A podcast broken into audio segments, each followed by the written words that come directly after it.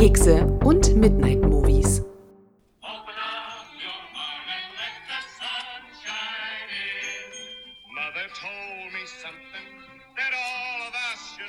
Ja, mit diesem, äh, mit diesem, kleinen, mit diesem kleinen Ausflug in, in die musikalische Welt starten wir in unsere dritte Folge. Und es ist ja ein gemütlicher Song und es ist hier gemütlich und bei mir ballert hier die Sonne rein. Ich, äh, ich kann quasi den, den, den Schnee schmilzen, schmilzen hören. Ähm, das finde ich sehr, sehr gut. Ähm, und aber was nicht so gut ist, und da fällt mir spontan die perfekte Überleitung in den heutigen Tag ein, was nicht so gut ist daran, wenn Schnee schmilzt, ist, was darunter verborgen liegt. genau. Irgendwas zwischen, zwischen Modder, noch alten, alten Blitzknaller-Überresten und ganz viel Hundekacke. Hier in Berlin besonders, aber hier scheint auch die Sonne. Äh, hallo erstmal und das ist hier herrliches Wetter.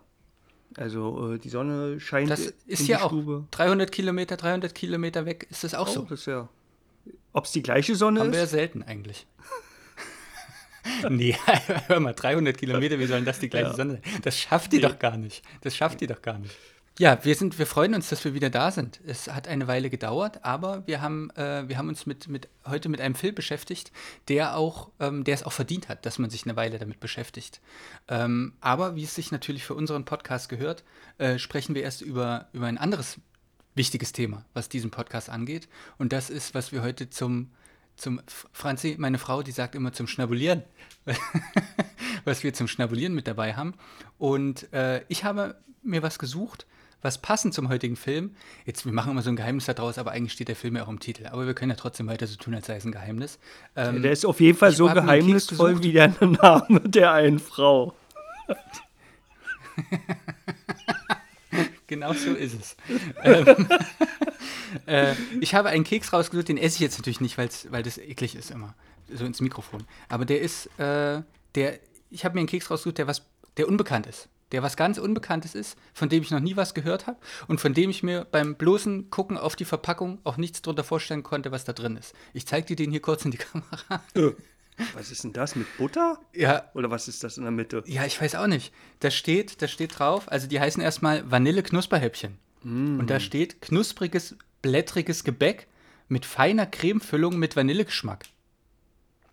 Aber das ist total unstabil. Also das ist, äh, das wäre auf jeden Fall so eine, die schon eine Weile liegt. Ja. Weil hier oben, das geht auch schon ab und so. Der schmeckt wirklich lecker, aber das muss man versuchen und das Ding ist echt groß mit einem, mit einem Haps in den Mund äh, zu stecken. Und dann schmeckt es sehr, sehr gut. Aber es ist sehr umständlich und es ist interessant, was dort im Verborgenen liegt. Ja, ich, ich, ich muss dazu sagen, äh, weil unsere Hörer und Hörerinnen haben das, diesen Keks ja jetzt gerade nicht gesehen. Das ist praktisch ein, eine, äh, eine Scheibe Keks Dazwischen ist diese genau. Vanillemasse und dann kommt wieder eine Scheibe ja. Keks, aber es sieht nicht aus wie das, was wir als Schokoversion kennen. Denn äh, genau. es, es, sieht viel Sondern zerbrechlicher und äh, ja, filigraner aus. Fragil, ist ein sehr fragiler Keks. Was hast du denn? Ich habe. Hast du denn auch was Unbekanntes? Ja, ich habe einen sogenannten Hafercookie. und äh, ich, äh, ich gehe in der Entwicklung zurück des Hafercookies. Das heißt, ich esse die ja gerne, aber dieser ist ohne Schokolade. Da ist wirklich nur Hafer drin und ein bisschen Öl. Und äh, der zerbricht nicht, der ist hart wie Beton. Schmeckt auch so. Aber beim Dippen entfaltet er sein Aroma. Beim Dippen in den Kaffee. Ah, und da, da sind wir ja bei einem Punkt, um, um auch wieder zum Film hinzuführen. Ähm, du hast dir was genommen, was vielleicht, was du denkst, was routiniert ist ein Keks, den du kennst, den du vermeintlich kennst, ähm, aber man weiß ja trotzdem nie, wenn du dir den in den Mund schiebst und den dippst, was am Ende vielleicht bei rauskommt. Und so, so, so sehr du auch denken magst, dass der, dass jetzt wieder ein Keks da ist, den du schon tausendmal gegessen hast, aber vielleicht ist genau dieser eine Keks jetzt anders. Auf jeden Fall würden das die Leute rausfinden, die in dem Film mitspielen. Die Figuren. Wenn mir was passieren würde. Mit Sicherheit, mit Sicherheit mhm. und ich auf einen dieser Tische landen würde. Und dann würden sie sehen, was hat der denn als letztes, was ist denn der Mageninhalt? Was hat der denn als letztes gegessen? Oh, ein Hafercookie. Was ist das denn für ein ja. Typ? Eigentlich nicht lecker, aber wir haben noch rausgefunden, Kaffee gab es auch dazu. Apropos Mageninhalt. Wir haben uns heute einen, einen Film ausgesucht, der man, und wir, wenn wir uns unterhalten, dann sagen wir auch immer die Autopsie von Jane Doe oder die Autopsie der Jane Doe. Aber ich glaube, der heißt äh, überall, oder zumindest ähm, im Original und auch bei uns, The Autopsy, die Autopsy of Jane Doe, oder? Der hat keinen deutschen Titel. Der hat keinen deutschen Titel. -mm. Der heißt überall so. Und da, da gibt es ja dieses Problem, dass man bei dem Titel, und das mache ich auch, und das bitte ich zu verzeihen, Autopsie spreche ich so aus wie im Deutschen und Jane Doe dann wie im englisch-amerikanischen. Das ist ein bisschen wie Apokalypse Now statt Apokalypse Now. ja, das ist sehr gut. Das ist sehr gut. Wobei, nein, Namen sind aber eh schwierig. Ja, okay. Das, da haben wir ja eh, da haben wir ja eh so eine kleine ja. Challenge. Ähm, und ich glaube, Autopsie und Jane Doe sagen, würde theoretisch gesehen auch total gehen. Mhm. Die Autopsie dann. Ja, richtig. Die Autopsie of Jane Doe. ja. Ja, wir haben den Film, ich weiß gar nicht, es ist schon eine Weile her. Es ist noch nicht super lang her, aber wir haben den Film vor einer Weile mal gesehen. Ähm, und nicht, dass das jetzt groß eine Rolle spielt, aber äh, ich glaube, unsere, unsere Blicke auf den Film, die haben sich doch zumindest mit der Zeit ein bisschen ähm, unterschieden, würde ich mal sagen. Äh, und deswegen hat Christoph hat den Film auch vorgeschlagen für den Podcast. Ich war da noch so ein bisschen, naja, nicht skeptisch, aber ähm, dachte, okay, war überrascht, dass, dass, der, dass der Film als Vorschlag kam. Ähm, und habe ihn dann nochmal gesehen. Und, äh, und das wird wahrscheinlich, oder nicht wahrscheinlich, das wird auf jeden Fall noch eine große Rolle spielen, dass dieser Film doch mehr unterm Schnee verborgen hält, als man, als man denken mag. Und das nicht nur Hundescheiße. Und wir haben den relativ spät gesehen, weil der ist von 2016 mhm. und der ging an uns so ziemlich vorbei. Also äh, vielleicht lag es auch an dem Cover, es, ich, ich weiß es nicht, aber ja. es wirkte nicht auf uns wie so ein Geheimtipp. So, sondern wo das scrollt ja, man rüber. Ich habe ein Video gesehen, der hat beschrieben, wie er den Film entdeckt hat und das fand ich ganz spannend, weil der scheinbar aus einer Zeit kommt, das müssen wir nochmal überprüfen, aber ich, äh, der hat das so cool beschrieben, dass ich ihm das einfach geglaubt habe. Der ist in Supermarkt, der kauft seine Filme immer im Supermarkt. Ähm, ist, ich glaube, das ist, ähm, ist ein amerikanisches Video gewesen und ich glaube, da ist das ein bisschen mehr en vogue. Bei uns gibt es ja auch im Kaufland so eine äh, Blu-ray-Abteilung. Der kauft dort immer seine Filme und der hat gesagt, bei Horrorfilmen stehen dort alle Filme vorne an, die einen Namen im Titel haben. Mhm. Und deswegen, und das scheint zu dieser Zeit, wo der rausgekommen ist, scheinen relativ viele rausgekommen zu sein. Er hatte da diesen The Taking of Deborah Logan zum Beispiel, mhm. den hatte er sich damals, als er den Film gesehen hat, dort hat er sich aber für den Deborah Logan entschieden, weil er die, das Cover aufregender fand. Ja. Ähm, und deswegen ist ihm das genauso gegangen und er hat den auch erst relativ spät entdeckt. Das passt voll, weil ich habe Jahre gedacht, äh, das wäre äh, ein Found-Footage-Film. Und dann war ich nicht so interessiert, da habe ich gedacht, jetzt kommt wieder äh, so ein Exorzisten-Ding oder so, also ja, dieses Cover reiht sich schon ein in, in diese, ja, in diese andere Cover, wo, wo, wo man äh, eine Frauenfigur sieht und darunter steht einfach ein Name. Ja. Ja, na, ist halt immer so ein bisschen die Frage, inwiefern bedient man das, inwiefern schwimmt mhm. man mit und geht dann vielleicht ein bisschen unter, weil das Cover halt doch eher ja kühl und, und weiß ist. Ähm, ja. Erzähl uns doch mal ein bisschen was über den Film, Christian. Ja. Also, äh, die Autopsie von Jane Doe. Also, wie gesagt, der ist von 2016 und wir haben ungefähr, wir haben vier Hauptdarsteller, Hauptdarstellerinnen. Und da wäre einmal Email Hirsch, Brian Cox, die, glaube ich, die braucht man jetzt hier nicht groß vorstellen. Die kennt man vom Sehen, hat vielleicht auch schon den einen oder anderen Film gesehen. Ähm, dann gibt es noch zwei Schauspielerinnen, die eine wichtige Rolle spielen. Das ist Ophelia Bond und Catherine Kelly. So, Catherine Kelly spielt die Jane Doe und Ophelia Lovibond spielt Emma, die Freundin von der äh, Figur, äh, die Imal Hirsch darstellt, von Austin.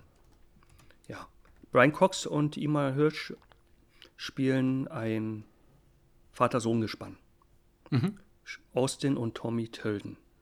Ja, ich steige mal jetzt ein bisschen drauf ein, äh, wer noch an dem Film mitgewirkt hat, bevor wir mhm über die Handlung sprechen. Also äh, das Drehbuch äh, haben zwei Herren zu verantworten, Goldberg und ein Nain, die auch schon oft in Kooperation zusammengearbeitet haben. Äh, auch an diversen Serien, von denen ich keine einzige gesehen habe, muss ich sagen. Äh, Fear the Walking Dead und der eine hat auch den, an den Sarah Connor Chronicles äh, mhm. mitgewirkt. So, das, das äh, Drehbuch, das war lange auf dieser sogenannten Blacklist. Mhm, ja, das, das finde ich super spannend. Äh, genau, das ist, soweit ich weiß, eine Liste äh, an Drehbüchern, die als Favoriten gelten und so weitergereicht werden und wo man auch äh, annehmen kann, dass die in nächster Zeit irgendwie verfilmt werden. Drehbücher, die sehr begehrt sind. So, wer ist noch zu erwähnen? Äh, Kameramann ist äh, Roman Osin der äh, bei Filmen mitgemacht hat, wie äh, oder mitgewirkt hat, wie Stolz und Vorurteil, aber auch äh, Peter Mulans Gangs of Glasgow, den ich sehr empfehlen kann. Ähm, scheint kein unbekannter Kameramann zu sein, geboren in Leipzig, ähm, der mit dem Regisseur André Ovredal auch alle zukünftigen Filme dreht. Sprich Scary Stories to Tell in the Dark und den Film Mortal, über den ich nichts weiß. Und da sind wir auch schon bei dem Regisseur, den ich und Matthias, äh, Matthias und ich kennen durch Trollhunter. Und ich glaube, durch dieses Trollhunter äh, kamen wir vielleicht auch auf den Trichter, dass das, weil Trollhunter ist ein Found-Footage-Film oder beziehungsweise im, ein Film, der im Found-Footage-Stil gemacht wurde und zumindest in Deutschland. Ähm, und das ist vielleicht auch noch ganz, ganz spannend, äh, eine spannende Beobachtung. In Deutschland steht es auch auf dem Cover mit drauf, vom Regisseur von Trollhunter. Ähm, und die, äh, die Videos, die ich äh, in Bezug auf den Film gesehen habe, die, die kannten den Regisseur, die kannten Ovredal äh, überhaupt gar nicht. Was wahrscheinlich dann auch heißt, dass Trollhunter dort jetzt nicht so, eine, nicht, so ein, nicht so ein Titel ist. Ja, also Trollhunter gilt dort, wenn dann, als Geheimtipp. Ja. Äh, für uns, also es ist ein bisschen komisch, weil wir haben ja darüber äh, vorhin gesprochen, dass wir den Film so ein bisschen weggeschoben haben und wir mochten Trollhunter ja. Dass man trotz dennoch nicht zugegriffen hat. Das ging mhm. also uns wirklich durch die Lappen. Wir haben dann auch Scary Stories to Tell in the Dark gesehen. Ähm, ich war nicht so begeistert, würde den aber angeblich soll ein zweiter Teil rauskommen, mhm. würde den dann wahrscheinlich noch mal sehen und äh, mhm. ein zweites Mal wirken lassen. Der Erst, äh, Ersteindruck war jetzt nicht so berauschend, auch im Hinblick auf äh, die Autopsie von Jane Doe und Trollhunter. Ja, und von dem anderen Film weiß ich gar nichts diesen Mortal. Habe ich noch nie gehört. Das habe ich, jetzt, hab ich jetzt gehört. Zum ersten Mal, als du das gerade gesagt hast. Ja, die hat ja beide ganz innerhalb von, äh, von zwei Jahren rausgeschossen. Und davor war ja zwischen Trollhunter und äh, Autopsie vergingen ja mehrere Jahre. Ja, was, was gibt es noch zu sagen? Also äh, in London gedreht und spielen tut es aber in Virginia. Auch interessant. Merkt kein Mensch, könnte man höchstens, äh, ja, das führt jetzt sehr weit mit Interpretieren, aber manch einer könnte die Stimmung doch als und die Atmosphäre des Films als nicht typisch amerikanisch einschätzen. Ah, da komme ich später noch drauf. Da komme ich später noch drauf. Oder wenn dann Indie-mäßig. Aber okay, da kommen ja. wir später drauf. Genau. Ja, unser Film. Äh, Christoph hat es vorhin schon gesagt, es geht um ein, ein Vater-Sohn-Gespann. Ähm, ich würde sagen, es ist an, anhand der, der, Fotos, die man so sieht, im Nebenbei, die an der Wand hängen, scheint es ein, ein Traditionsunternehmen zu sein. Ähm, zu dieser Unternehmensform hast du zumindest vorhin angekündigt. Würdest du da noch kurz was sagen? Willst du das gleich einwerfen oder wollen wir das später, ja. wollen wir das später ich machen? Ich würde äh, zwei Sachen sagen. Äh, das eine ja, ist äh, der Name Jane Doe. Das ist halt das weibliche Äquivalent zu dem Namen John Doe, der vielen sicherlich ein Begriff ist und der benutzt wird, wenn nicht identifizierte Leichen auftauchen. genau, da hake ich kurz. In der Rechtsmedizin ich, landen. Genau, da hake ich kurz ein, dann kannst du dort gleich wieder anknüpfen. Das Vater-Sohn-Gespann ist quasi ein, ein Unternehmen, wozu du auch gleich noch was sagen wirst. Äh, äh, quasi im, bei uns würde man Rechtsmedizin sagen ähm, oder Leichenbeschauer hast du vorhin gesagt. Da bin ich mhm. gespannt, was du dazu gleich noch zu sagen hast. Und die bekommen, ähm, nachdem, nachdem wir äh, äh eine Einführung gesehen haben von einem, von einem Tatort, äh, bekommen eine, eine Leiche. Und das ist eine Jane Doe. Und ähm, wie Christoph das eben schon sagte, es ist quasi, es ist nichts bekannt über diese Person. Man kann wahrscheinlich an der Optik auf den ersten Blick so ein Alter einschätzen und natürlich so Körpergröße und sowas. Aber ansonsten, wo die herkommt, äh, woran die gestorben ist und sowas, alles unbekannt und warum die dort ist. Und deswegen eben dieser Titel mit Jane Doe. Und jetzt äh, übergebe ich wieder an dich. Genau, also äh, hier, hier in Deutschland äh, oder überhaupt in den Medien wird ja oft verwechselt äh, der Beruf des Rechtsmediziners mit dem des Pathologen. Und um das, sich, äh, um das unterscheiden zu können, ist es eigentlich ganz einfach, dass vorrangig Pathologen im Krankenhaus arbeiten und mit Krankheiten zu tun haben. entgegen äh, der Rechtsmediziner, äh, da geht es um nicht natürliche Todesfälle. Und also so wie man es aus dem Krimi kennt. Und das müssten eigentlich alles Rechtsmediziner sein. Bei unseren beiden Figuren, da, äh, oder zumindest äh, bei der älteren, bei der von Brian Cox dargestellten Figur, äh, handelt, sich, handelt es sich um einen sogenannten Corona. Corona. Corona, ja. genau. Und äh, dessen Befugnisse sind weit größer. Und das merkt man auch in dem Film, was der äh, alles macht. Da ist das äh, bei uns jetzt hier mit, ähm, mit einem Rechtsmediziner oder einer Rechtsmedizinerin viel äh, differenzierter und äh, spezieller. Im Aufgabenbereich, meine ich. Ja, sehr gut. Ähm, die zwei bekommen quasi von, von dem Polizisten, der am Anfang äh, des Films kurz auftaucht. Ob er, ob er am Ende nochmal auftaucht, sage ich nicht, weil wir sind natürlich spoilerfrei. Ähm, auch wenn es bei dem Film sehr schwer fällt, muss ich sagen. Also auch bei den, als ich mir, als ich mir meine Punkte notiert habe, ähm, wir versprechen euch, dass wir uns allergrößte Mühe geben und dass wir, dass uns nichts rausrutscht oder sowas, ähm, weil wir wollen ja, dass ihr den Film seht. Ihr sollt den Film sehen, ähm, der, denn der ist großartig. Das ist quasi die Ausgangssituation. Die, die beiden, Vater und Sohn, bekommen diese Leiche. Der Sohn ist eigentlich am Feierabend machen und möchte eigentlich in, ins Kino gehen mit seiner, mit seiner Freundin.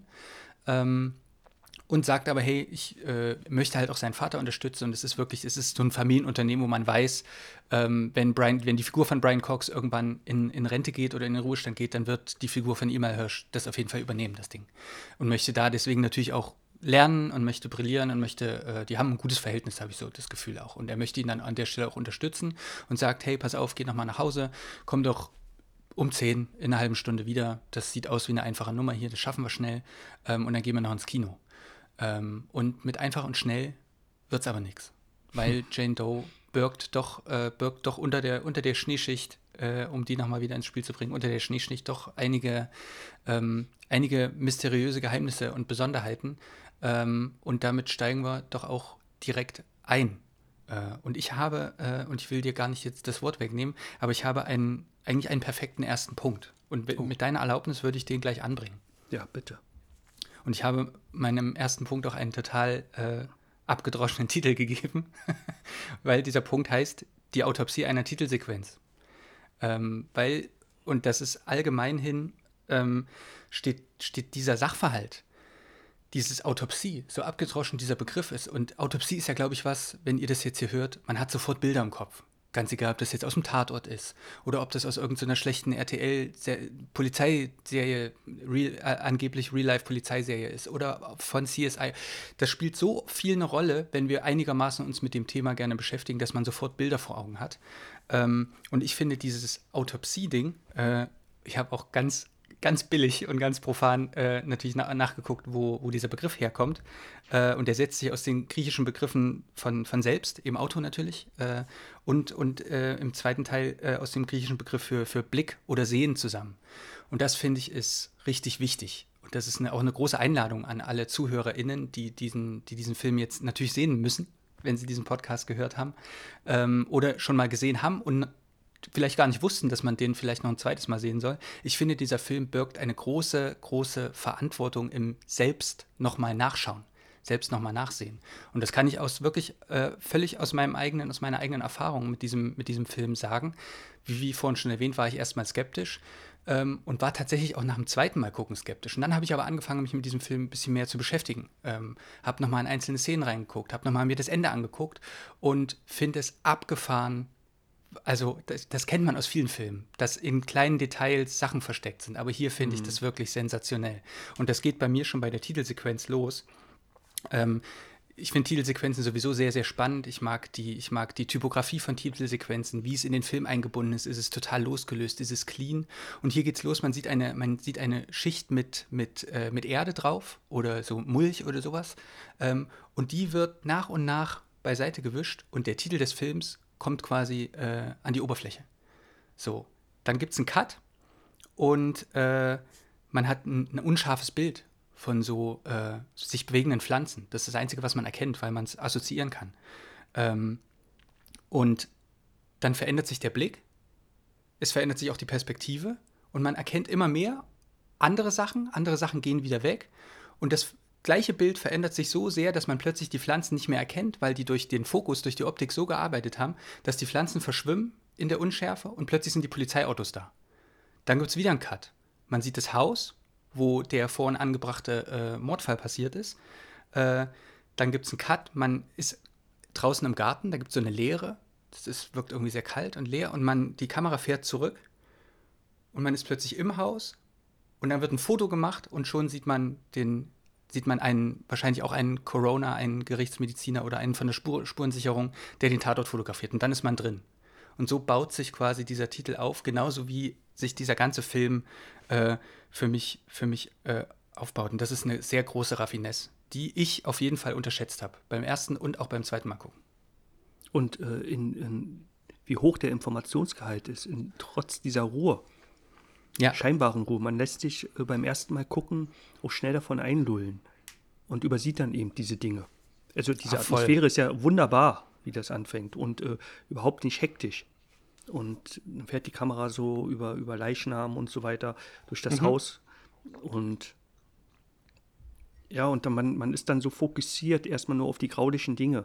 Und dann schaut man den das zweite Mal und plötzlich sieht man andere Dinge und, und kleine, kleine Hinweise, die, die, am Ende für das große Ganze sorgen. Also ich finde das auch wunderbar gemacht, diese Eingangssequenz. Und die hat mich, auch wenn ich diese Dinge äh, diese kleinen Hinweise nicht wahrgenommen habe beim ersten Mal gucken, hat mich diese Eingangssequenz dennoch gepackt. Und das ist ja das Raffinierte, dass die, dass die Stimmung, dass sie einen trotzdem abholt. Ähm, und ich finde, die ist so, das ist so gut und der funktioniert so. Der geht ja jetzt auch nicht drei Stunden. Und das ist auch das Angenehme, weil der, ich finde, der lädt wirklich ein, den einfach mehrmals zu gucken. Und ohne aus deinem Privatleben erzählen zu wollen, aber wie, hast du ihn gestern viermal gesehen? Kann das sein? nein, nein, nicht so oft. Und äh, beim letzten Mal waren es auch nur einzelne Sequenzen. Okay. um eben solche Sachen zu überprüfen. Dinge, die man übersieht. Man, man sitzt dann da mit Keksen und Chips oder keine Ahnung, äh, freut sich, erschreckt sich und in dem Moment, wenn man sich erschreckt und zurückfährt, übersieht man wieder einen Haufen Szenen oder kleine, kleine. Und das, und das meine ich mit Raffinesse. Ja. Das kennt man ja von vielen Filmen. Und dann ist man am Ende manchmal, und das finde ich jetzt auch nicht, ist auch nicht unbedingt schlecht, aber es gibt Filme, die bauen fast ausschließlich auf diesen Kleinigkeiten auf, sodass mhm. man, wenn man die nicht mitbekommt, eigentlich den Film gar nicht fassen kann. Mhm. Und ich finde, das macht dieser Film wirklich ganz wunderbar, dass der es schafft, fürs erste Mal gucken, fürs Sachen übersehen, fürs erste Mal auf Erschrecker warten und sowas ähm, einzulullen und aber trotzdem dann nochmal ähm, offen ist für einen zweiten Blick, für Kleinigkeiten. Äh, dadurch wird der überhaupt nicht langweilig. Das ist echt schön. Das hat mir gut, großen Spaß gemacht. Vielleicht äh, liegt da drin schon ein Merkmal, das werden wir im Laufe unserer Podcast-Geschichte dann noch merken, äh, ein Merkmal für, für die sogenannten Geheimtipps. Also Filme, die nicht ihr Thema ein so auf ins Gesicht drücken, auf die Augen drücken. Ja. Also wenn, wenn man Inception sieht, da fragt man sich nicht, ob der Film intelligent ist. Man nimmt einfach an, der ist intelligent. Ja, und dann gibt's halt richtig. Halt Filme, ja, genau, das meinte ich. Ja. Weil ja. Äh, auch wenn der Film an uns vorbeiging, wenn ich mir dann irgendwelche Reviews angehört habe, wurde von diesem Film und wird oft mit Begeisterung gesprochen. So, also und, und das sind ja vorrangig auch Leute, die in die Materie dann eingestiegen sind. Ja. Gut. Äh, mhm. Ich kann meinen ersten Punkt da wunderbar anschließen, weil der schließt. Ja, das genau, haben wir genau doch wieder perfekt ja, gemacht. denn der schließt genau an die Eingangssequenz an. Eingangsszene. Ich verwechsel das ja. immer. Ja. Oh, da, oh. Äh, lass uns nicht drüber reden. ja, okay, okay. Gut. Hm. Äh, bei mir, äh, mein erster Punkt ist das Setting. Und ähm, hauptsächlich das Setting, das uns in den ersten 15, 20 Minuten gezeigt wird. Es wird uns noch den Rest begleiten, aber das, Augen, äh, das Augenmerk liegt nicht mehr so sehr darauf. Also, ich finde die Räumlichkeiten, die finde ich irre und die versetzen mich gleich in, in, in eine Stimmung zwischen, zwischen Nostalgie und, und, und Spannung halt. Wir, äh, wir kennen ja, wir kennen ja Autopsieräume aus anderen, aus anderen Filmen und, und aus Serien, Beispiel, also von CSI bis hin zu Das Schweigen der Lämmer. Und es geht oft um um eine sterile Atmosphäre, die natürlich auch Glaubwürdigkeit vermitteln soll. Wir sind hier in einer Klinik oder in der Rechtsmedizin und alles ist kalt. Und dieser Film macht was anderes. Dieser Film zeigt uns einen, Vor einen Vorgang, den die meisten Menschen nicht freiwillig sich angucken würden, in einer, in einer gemütlichen und warmen Atmosphäre. Also diese Räumlichkeiten, ich habe da so ein paar Sachen aufgeschrieben. Wir haben viele Gelb- und Türkistöne. Jetzt, ich weiß nicht, ob das Türkis ist oder Petrol. da hört es bei mir auf mit, bei meinem Farbempfinden. Äh, wir haben dann so gekalkte Backsteinwände, getäfelte Wände, liebe ich. Und dann, also getäfelte Wände, die auf Brusthöhe aufhören. Und dann gibt es dann so eine Le Leiste wie in einer Kneipe, wo man die Ellbogen so rauf machen kann. So sieht der Gang dann so sieht dieser Gang dann aus. Und äh, das Wo die Flyer immer stehen. Das ist vielleicht da auch dafür da, um, um für die nächste, um für das nächste Halloween-Fest und für Erntedankfest Flyer ja. hinzustellen. Ja, genau. Aber äh, es, es erinnert mich halt an so angelsächsische Sachen. Ich verbinde ja. diese Atmosphäre halt mit England und mit, mit Irland und ja, solch, solche Kneipen halt. Und dann gibt es Muster auf dem Geschirr und auf den Stühlen. Und das kann man eindeutig als 70er-Jahre-Muster irgendwie identifizieren oder einordnen. Typische Franzenlampe steht dann in, in dem Büro. In dem Büro äh, steht dann auch noch ein Röhrenfernseher und ein altes Kassettenaufnahmegerät. Und dann gibt es auch einen Kassettenrekorder, der, der die ganze Zeit läuft. Und auf diesem Rekorder, deswegen finde ich dieses Setting so wichtig, steht Eigentum von M und C. Ich weiß jetzt nicht, ob das ein Witz sein soll mit MC, aber meiner Meinung nach sind das einfach Vorfahren von dem Tommy, den Vater, von der Vaterfigur. Und wir haben auch Fotos an der Wand und da sieht man, äh, sieht man diese Familie, sprich Tommy, die namenlose Frau, ich glaube, die ist namenlos, oder?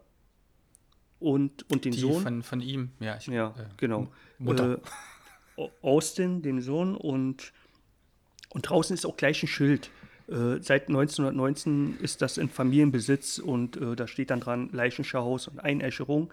Und ich, man hat das Gefühl, ähm, die Räume würden eher nach Bonawachs riechen als nach Leichen. Und viele Filme versuchen ja, das Gegenteilige zu erzeugen, dass, dass man so ein Ekelgefühl hat. Wenn, wenn die Leichen da nicht wären, ich könnte da gut abhängen. So, und, und dann haben mich diese Räume auch erinnert. Äh, gut, dass du das nochmal dazu gesagt ja, hast. Ja, wenn, wenn die Kamera da ranfährt, es sieht halt, das klingt jetzt wie ein ganz plumper Vergleich, aber es sieht halt mehr nach, durch diese dunklen Töne, mehr nach The Sing aus, als nach Schweigen der Lämmer.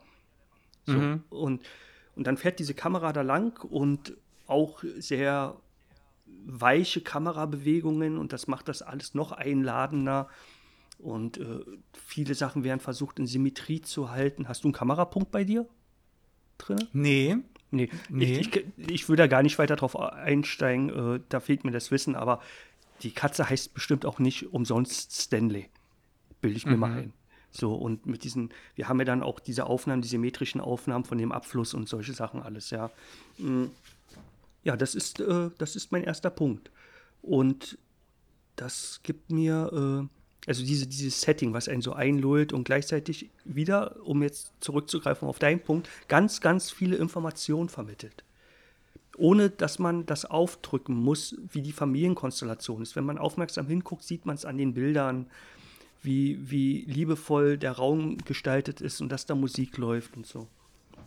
Das finde ich, ja. das hat mich gekriegt. Mhm. Dein, ja. dein erster Punkt ist, ist mein zweiter Punkt. Aber ich äh, würde den einfach nochmal aus meiner Perspektive ja. nochmal ein bisschen auch in der Richtung, in Richtung lullen. Ähm, als du gestern geguckt hast, hast du mich kurz, nur kurz äh, am Anfang quasi gefragt, äh, wann spielt denn der eigentlich? Ähm, und das ist eine Beobachtung, die haben wir zumindest schon, schon ganz, ganz oft. Oder beziehungsweise wir finden das interessant, wenn Filme, äh, und da gibt es ja einschlägige RegisseurInnen, die da, die da großartig drin sind, äh, die es schaffen, eine Handlung in eine Stimmung zu rücken und quasi nur wie so eine, wie so eine Stimmungsnostalgie auslösen. Wo man jetzt gar nicht entweder man legt gar nicht fest, wann es spielt, sondern man sagt einfach, hey, die haben halt einfach nicht die ganze Zeit ein Smartphone in der Hand äh, und deswegen äh, und können trotzdem heute spielen. Ähm, hier haben sie nun später noch ein Smartphone in der Hand, beziehungsweise geht es dann noch um einen Film, der im Kino lief, der was, was definitiv festlegt, dass das heute spielt. Aber die Stimmung, die, die äh, übertragen wird, die Stimmung, die uns da abholt, die ist genauso, wie du sagst. Ähm, und ich finde es gut, dass du das mit den, dass das so 70er-Flair hat, weil ich habe quasi, äh, ich habe mich sehr in einen, in einen 80er, 80s Horror-Movie ähm, abholen lassen. Mhm. Und das würde ja passen, wenn in diesem 80s Horror-Movie Möbel aus den 70ern stehen, quasi. Mhm. Ähm, ich habe oft Vergleiche zu, zu, zu äh, Lucio Fulci. Äh, welches ist das nochmal? Das ähm, Haus in der Friedhofsmauer wahrscheinlich. Mhm. Äh, habe ich viel gelesen. Ich hatte nur den italienischen Titel, den möchte ich jetzt nicht aussprechen, weil ich Angst habe, dass ich ihn falsch ausspreche.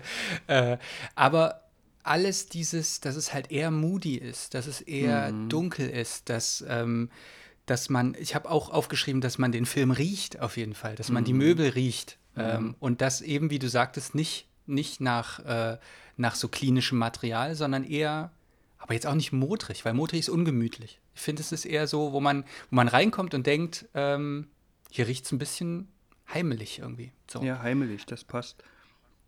Genau, und ich finde find diesen ganzen Film, ähm, und ach so, was auch zu diesem 80s-Ding passt, ist natürlich, und ich habe unseren Podcast ja mit einem Song, zu dem ich später noch komme, in einem meiner folgenden Punkte, äh, habe ich ja mit einem Song eröffnet, der eine wichtige, wichtige Rolle in diesem Film spielt.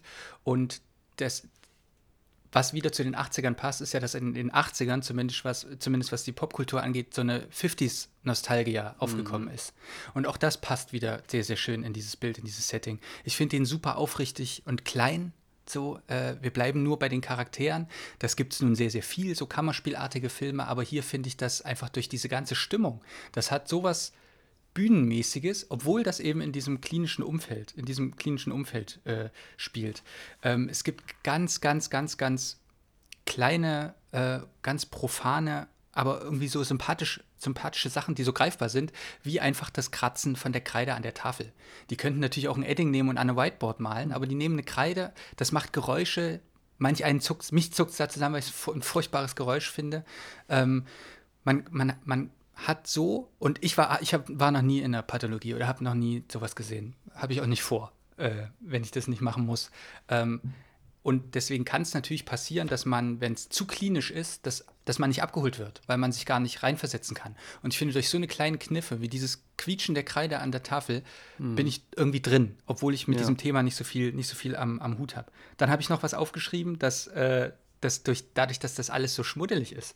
Und wir haben gesagt, der spielt heute, aber trotzdem steht dort ein Computer. Meine Güte, dass der überhaupt noch läuft, mit der, mhm. mit, das ist ja unfassbar. Genau. Ich kann mir auch nicht vorstellen, dass die den benutzen. Alles nee. wirkt fast toter als die Leiche selbst. Ja. Habe ich aufgeschrieben.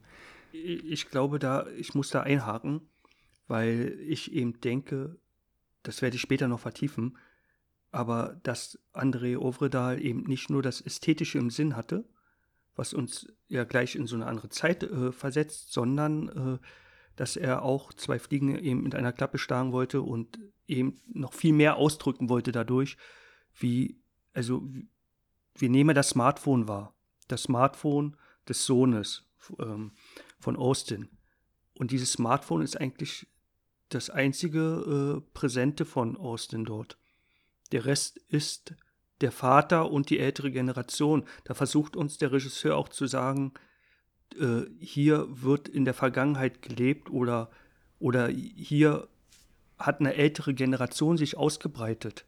Und es wird noch sehr interessant, weil, okay, da kommen wir später drauf. Aber ich Aber glaube, dass ich, der eben so zweigleisig fährt.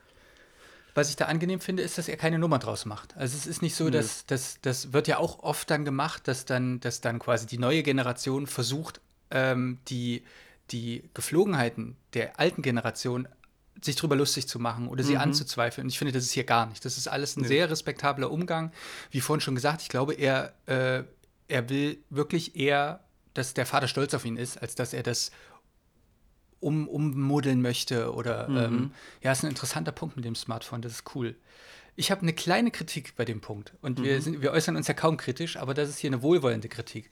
Weil ich finde, manche Aufnahmen durchweg, es geht um Stimmungsaufnahmen am Anfang, das geht dann später um gruselige Sachen, die könnten für mich einen Moment länger stehen. Mhm. Und dadurch, dass der Film so kurz ist, müsste man nicht mal was wegnehmen, sondern die könnten einen Moment länger stehen, weil ich finde diese Momente, ich persönlich finde diese Momente am gruseligsten ähm, wenn es wirklich nur um, einfach um ein paar Sekunden länger. Ein paar Sekunden länger. Äh, aber vielleicht crasht da auch eben genau dieses Ding, dass ich manchmal das Gefühl habe, einen alten Film zu gucken, wo, wo sich allgemein für, für viel mehr Dinge, viel mehr Zeit, oder beziehungsweise hat sich das so, der, der Film ist einfach schneller geworden. Ähm, das, das, die Sehgewohnheit ist schneller geworden. Und ich finde, trotzdem hätte er da auch ein bisschen mehr Oldschool sein können. Ähm, ein bisschen ausreizen. Ein bisschen, ein bisschen ausreizen, genau das ist es. Trifft auf jeden Fall da, glaube ich, an der Stelle, was das Ambiente angeht, wahrscheinlich auch voll ins Schwarze bei uns beiden. Ja, absolut. Auch die gedeckten Farben und so, das ist alles, ich finde das alles super. Ich, ich hätte, äh, ich hätte dieser ersten Stunde ewig zu. Auf alle Fälle. So, das hat mir gefallen. Ja. Wollen wir zum nächsten Punkt kommen? Na, aber gerne doch. Ähm, hast du jetzt noch äh, vielleicht was super anschließt? Leider nicht. Du auch nicht? Okay. Ich Naja, auch aber jetzt, jetzt kommen wir nämlich, also ihr, ihr merkt, ihr merkt, wir, wir, äh, wir, nicht wir rudern nicht, aber wir wollen halt, ähm, und der Film dreht und wendet sich äh, an vielen, vielen Stellen. Ähm, und wir wollen halt wirklich absolut, wir wollen absolut nicht zu viel verraten. Das geht sogar so weit, dass ich sage, und es ist gut, dass ihr jetzt schon mehr als die Hälfte vom Podcast gehört habt, ähm, wir wollen euch auch einladen und deswegen, wir wollen eigentlich noch weniger verraten als die Trailer. Wir wollen, also ich möchte, ich möchte, dass ihr auch keine Trailer guckt von diesem Film. Ja. Ähm, weil ich glaube, dass der am, wirklich am besten ist, wenn man, wenn man mit so wenig Infos wie möglich daran geht. Ähm, ich habe deswegen noch einen Punkt, der dann, der, der, der das alles noch viel offener macht. Ähm, worum geht es denn in deinem Punkt? Wir können doch da auch einfach das offen verhandeln. Ja, mein äh, zweiter Punkt wäre äh, die Vater-Sohn-Beziehung. Ja, bitte. Das klingt sehr interessant. Ich bin gespannt. Ja, also ähm, in einem Interview von äh, Ovredal, da wurde er auf seine Inspiration angesprochen. Und ich wäre da nie drauf gekommen, auch wenn es da eine berühmte Autopsie-Szene gibt. Äh, er hat gesagt sieben.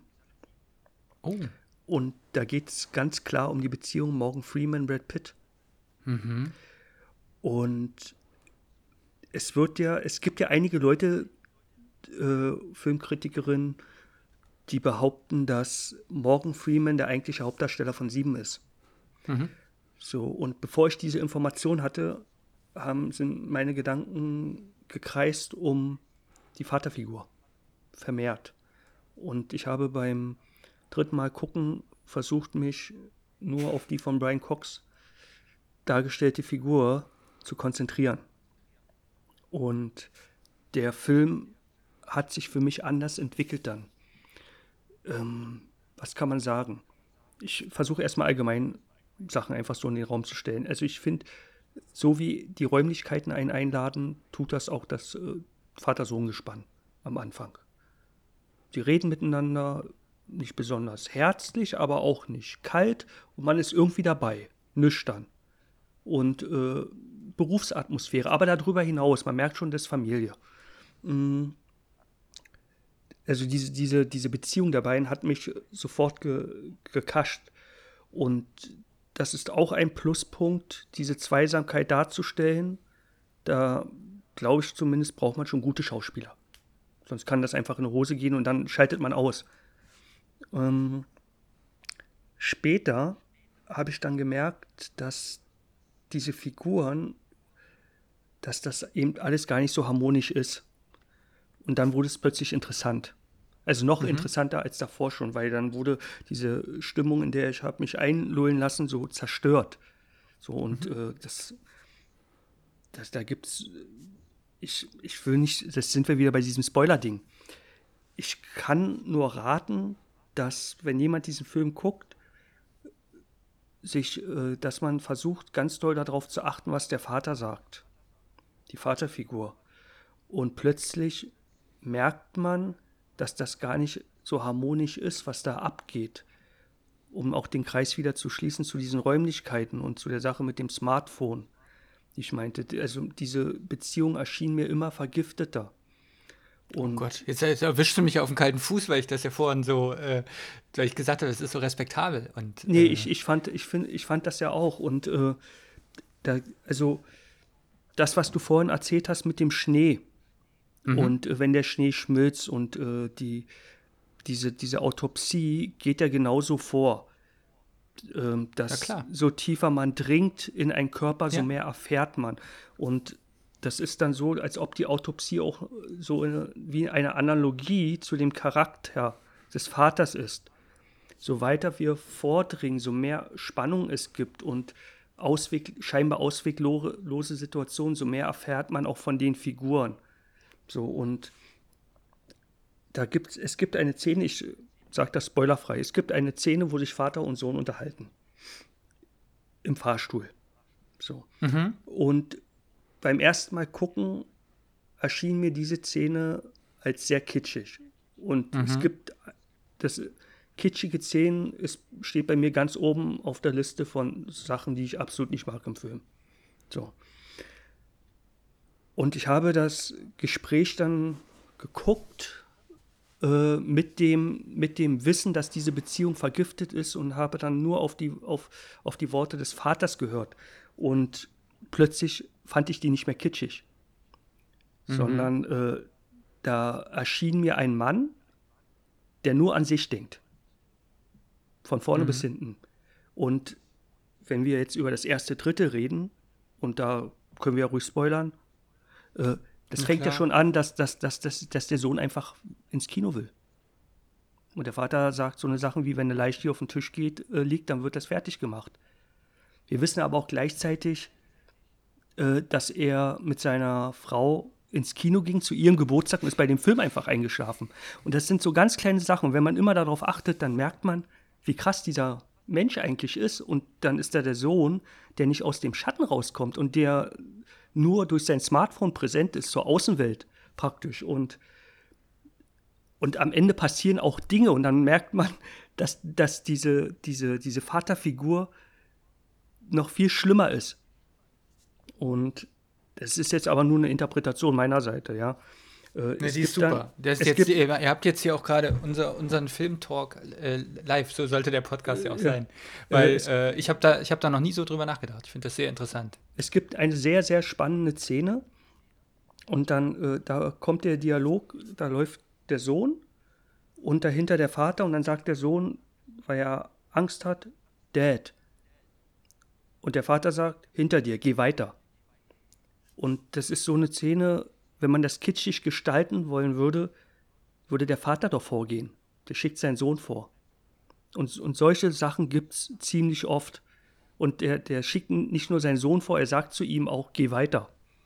Und mhm. äh, das sind äh, also ganz viele kleine Sachen, eben das, was ich beschrieben habe mit dem Kino und der ist da eingeschlafen, das kann man jetzt sagen, das ist überinterpretiert. Natürlich, gleichzeitig haben wir aber den Sohn, der in einer funktionierenden Beziehung lebt und ins Kino möchte und seiner Freundin dann sagt, nee, er muss jetzt hier arbeiten und sie wegschickt. Da kann man sich schon fragen, ob er da Sachen übernimmt von seinem Vater, wo er nicht rauskommt. Das passt auch zusammen mit, äh, mit der Anfangssequenz. Da wird ja der Frauenleichnam gefunden und es gibt ja auch dieses, dieses Sprichwort, äh, Leichen, die im Keller begraben liegen.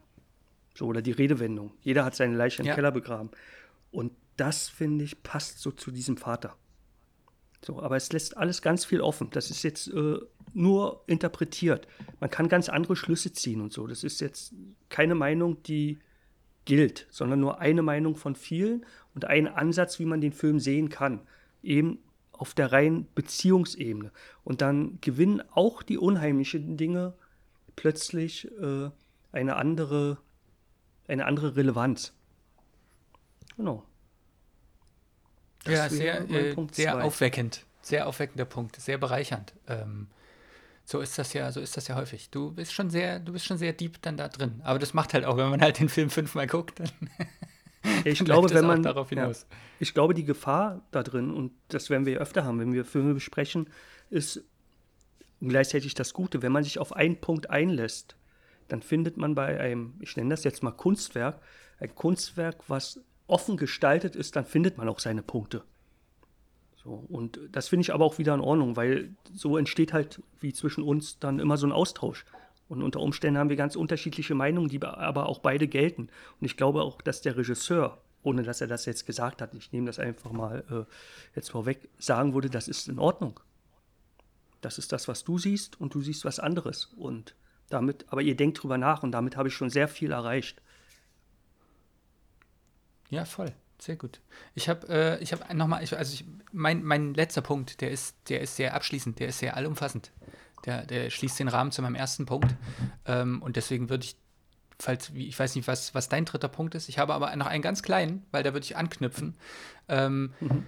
Und das ist nur dieser Moment, was du gesagt hast, wenn Dinge passieren, und da brauchen wir ja kein Geheimnis draus zu machen, weil ich, also ich finde, das ist auch bereichernd, wenn man den Film zum ersten Mal sieht, dass halt Sachen passieren, die jetzt, die jetzt erstmal nicht, äh, die jetzt erstmal nicht ähm, mit rationalen Erklärungen, ähm, also die nicht rational erklärbar sind, ähm, dass es einen Moment gibt, und das ist ja ganz, ganz oft so. Und da habe ich, das, das funktioniert schon in Filmen, aber ich mag halt jetzt auch nicht, dass ein Film die ganze Zeit nur so, wo man sich an den Kopf fasst und denkt, mhm. oh, dass, dass man so wartet auf so einen gewissen Punkt der Akzeptanz, gerade im Slasher mögen wir mhm. das ganz, ganz oft nicht. Wenn ein Film ausschließlich aus zufällig passierenden oder wenn so aus, aus Nebenbeimorden. Irgendwann muss es den Punkt geben, wo es eine Akzeptanz gibt. Ähm, hier ist was Schlimmes und äh, dann muss man damit umgehen. Und das finde ich in diesem Film sehr, sehr angenehm. Ich finde, das, äh, das führt den Film auch zu dem hin, was es soll. Und man ist nicht abgelenkt im, Auf, im sich drüber aufregen, mhm. dass die das nicht checken.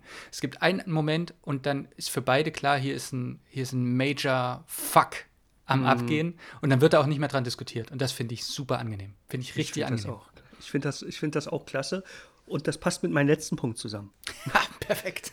Weil mein letzter Punkt ist die, äh, das kann ich auch ganz schnell abhaken, das ist die Autopsie an sich und wieder die Vater-Sohn-Beziehung auf der Arbeitsebene. Ich finde das gut, wie die, wie die zusammenarbeiten. Wie der Vater ihn vielleicht belehrt, aber es klingt nicht, es klingt nicht von oben herab. So, und der, der Sohn möchte sich das anhören und ich glaube, dieser, äh, dieses Zeigen des Alltags in der Autopsie, der hat mich auch gekriegt. Und das hat mich ein bisschen daran erinnert bei, bei Trollhunter. Da funktioniert es ja ähnlich. Wir haben ja diese Studenten, die dann diesen Trollhunter folgen. Und äh, der Regisseur, der macht ja kein großes Ding daraus. Man sieht so sein, sein, seine Kärtchen und, äh, und seine Notizen und es wirkt alles so profan. Und das hat man auch da unten ist in halt, der Autopsie. Ist halt total routiniert, ist total ja. routiniert. Bis zu diesen Momenten, die halt komisch sind. So. Mhm. Ja. Und da wird jetzt auch nicht, und da, ähm, und das meine ich vorhin auch mit respektabel, auch wenn du das total entkräftet hast mit deinem zweiten Punkt. Nein, aber es ist ja trotzdem, die Arbeitsebene ist trotzdem ja super respektabel. Ja. Und da gibt es auch nicht so ein, hör jetzt auf, so einen Quatsch zu erzählen, wir mhm. wollen doch hier sowas, das gibt's halt nicht, sondern es ist, ähm, ich finde, die machen das trotzdem zusammen. Mhm. So, und ähm, da sind auch die Aufgaben sind klar verteilt. Natürlich kommt immer mal was, was schnippisch ist, vielleicht zu viel. Aber er ist natürlich trotzdem in so einer lehrenden Funktion, sag ich mal. Ja. Das gibt es natürlich trotzdem. Aber freundlich und oder nicht freundlich, sondern ähm, auch wieder nicht so, dass ich mir an den Kopf fasse und genervt bin. Von das ist ja auch Beziehung. wichtig, weil ich glaube, ja. dass äh, zum Teil am Anfang gerade Austin, also der Sohn, die Rolle des Zuschauers übernimmt und der guckt seinem Vater dann über die Schulter und wenn er was fragt, dann erklärt das der Vater auch für uns. Ja, stimmt. So, also der nimmt ja, ihn dann so bei der Hand und wir werden da eingefügt. Und weil der Sohn, eingeführt meine ich, und weil der Blick des Sohnes halt auch an der Arbeit interessiert ist und eben nicht voyeuristisch, haben wir den halt auch nicht. So, und ja, das finde ich, äh, das ist ein ganz, ganz großer Pluspunkt in dem Film.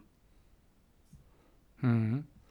Ja, mein letzter Punkt, dem habe ich wieder einen Titel gegeben und der ist Let the Sunshine In and Open Up Your Heart. Ähm, was und den Untertitel, um den ersten Titel aufzugreifen, die Autopsie eines Films. Äh, und wir haben ja jetzt hier live quasi gemerkt, wie wichtig, wenn man, wenn man, wenn man den Film erfahren möchte, in, im Vollen und Ganzen, dann ist die Autopsie eines Films super wichtig. Und dann lernt man auch, erstmal, wenn man selber den paar Mal guckt, und dann, wenn man sich austauscht, lernt man auch neue Sachen kennen. So wie ich bei Christophs ausgezeichnetem zweiten Punkt heute. Ähm, super viel, so wie in dieser Autopsie, die wir miterleben, steckt auch in dem Film super viel im Verborgenen und im, im, im Geheimen und unter der Oberfläche. Ähm, so dass es sich wirklich lohnt, auch die Hautlappen mal anzuheben und zu schauen, was sich vielleicht unter den Hautlappen noch befindet. Ähm, wo es sich auf jeden Fall lohnt, ähm, und natürlich kann man auch sagen, nee, ich will den nicht ein zweites Mal gucken oder nee, ich will jetzt einen Film nur einmal sehen. Aber hier lohnt sich Es lohnt sich wirklich, mhm. den Film ein zweites Mal zu gucken, sich auszutauschen ähm, und das, das mit jedem Organ, was die rausholen, erfahren die etwas Neues. kommt etwas Neues dazu, was die, was die vom vermeintlich näher zu einem Ziel, zu einer Lösung äh, ranbringen, aber, und das finde ich super spannend, immer weiter weg vom eigentlichen Ziel ihres Jobs. Und das mhm. ist, wie im Film ungefähr 67.000 Mal gesagt wird, the cause of death.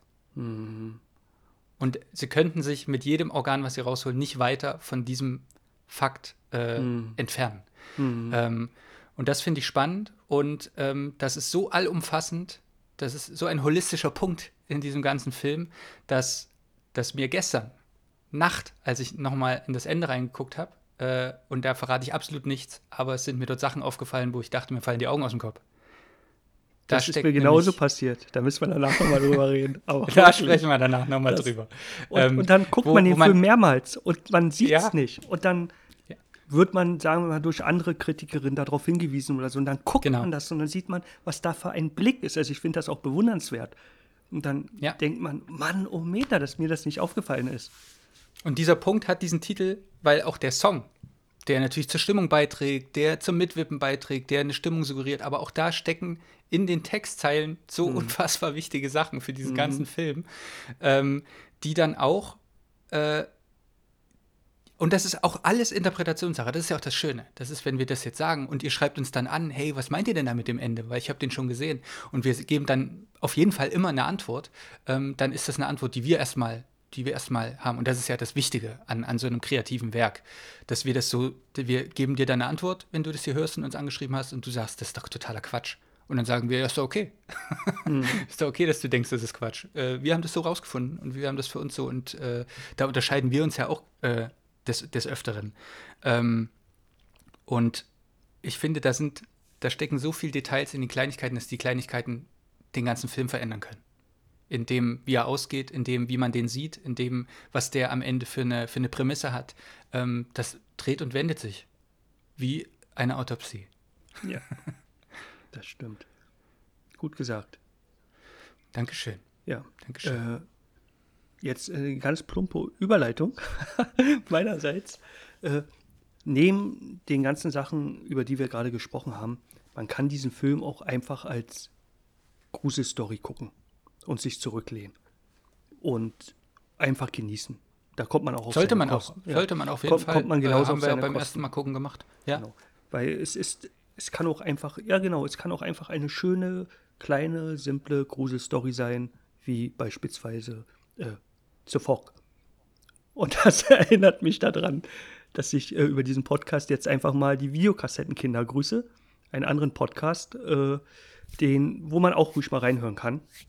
Und ja, das war es eigentlich. Na, um neue Sachen zu erfahren, um andere Perspektiven ja. zu hören, ja. um, genau. um Perspektiven zu hören, wo man beim Hören vielleicht auch manchmal denkt, hm, sehe ich anders, oder wo man denkt, öh, so wie, so wie ich dir deinem zweiten Punkt jetzt zugehört habe, öh, mhm. da muss ich noch mal reingucken. Das ist ja. mir noch nie so aufgefallen. Mhm. Ähm, und das ist doch auch das Wunderbare an Filmen.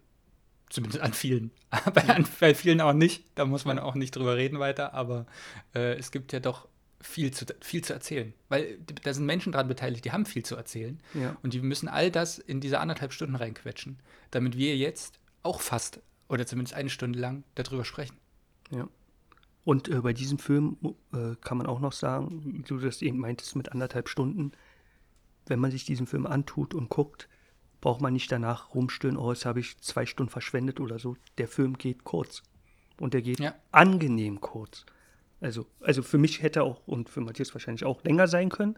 Aber mhm. was wir da haben, in, in so komprimiert, das hat man heutzutage auch naja, nicht mehr. Und das, das Beste ist ja, ähm, wir wollen ja natürlich über Geheimtipps sprechen und wir wollen natürlich aber auch, ähm, dass, dass ihr diese Geheimtipps sehen könnt. Äh, und ihr könnt den natürlich ähm, ich sag mal, haptisch erwerben auf, auf äh, Blu-ray und DVD. Ihr könnt den, ähm, ihr könnt den mieten. Ähm, aber, und das, äh, deswegen haben wir uns auch für diesen Film entschieden, ähm, ihr könnt den auch äh, mit euren Abos gucken. Aktuell, also Stand äh, Februar 2021, ähm, gibt es den bei Netflix und bei Prime. Äh, das heißt, solltet ihr einen Abo-Service haben, dann könnt ihr euch diesen Film angucken. Und ich glaube, wenn man ein leichtes Fable hat, es reicht auch ein leichtes Fable für Gruselfilme, für Horrorfilme, die auch ein bisschen besonderer sein können, dann würde ich behaupten, hier kann man nichts falsch machen. Außer man mag Imal Hirsch nicht. Ja, ich mag Leichen nicht. Oh. Würdest du mir den trotzdem Ja, empfehlen? ich ja auch nicht. Ich ja auch nicht. Und da sind wir ja bei dem, bei dem Ah, tollen gut. Punkt, den du angebracht hast. Äh, ich habe, auch wenn ich großer, das ist ja das Absurde, auch wenn ich ein großer Horrorfilm-Fan bin, äh, bin ich sehr zart beseitet. Sagt man das so? Zart, zart beseitet? Ähm, was so, äh, na, was so Blutsachen und so angeht. Ähm, und dieser Film ist aber so, na, wie du das vorhin schon sagtest, auf, auch auf so einer beruflichen Ebene so clean, dass man den gucken kann. Selbst wenn man Leichen nicht mag. Ja. Super. Ich glaube, das war eine gute Folge. Ja. Ich äh, hatte auf jeden Fall großen Spaß, in den Austausch zu gehen. Und ähm, esse jetzt noch ein paar zerbrechliche, fragile Kekse mit vielen Geheimnissen und freue mich auf unseren nächsten Podcast. Ich genauso. Sehr gut. Dann, Mir ist schon ein bisschen schlecht von den Keksen. na, weil, die so, weil die so trocken und langweilig sind. Da, du kannst ja auch was draufschmieren, Marmelade oder, oder Agavendicksaft oder so. Das ist eine super Idee. Das habe ich oft als Kind Ja? gemacht. Ja. So Nutella drauf oder irgend so ein Dann Zeug. wünsche ich dir damit viel Spaß und sage Tschüssi. Tschüss.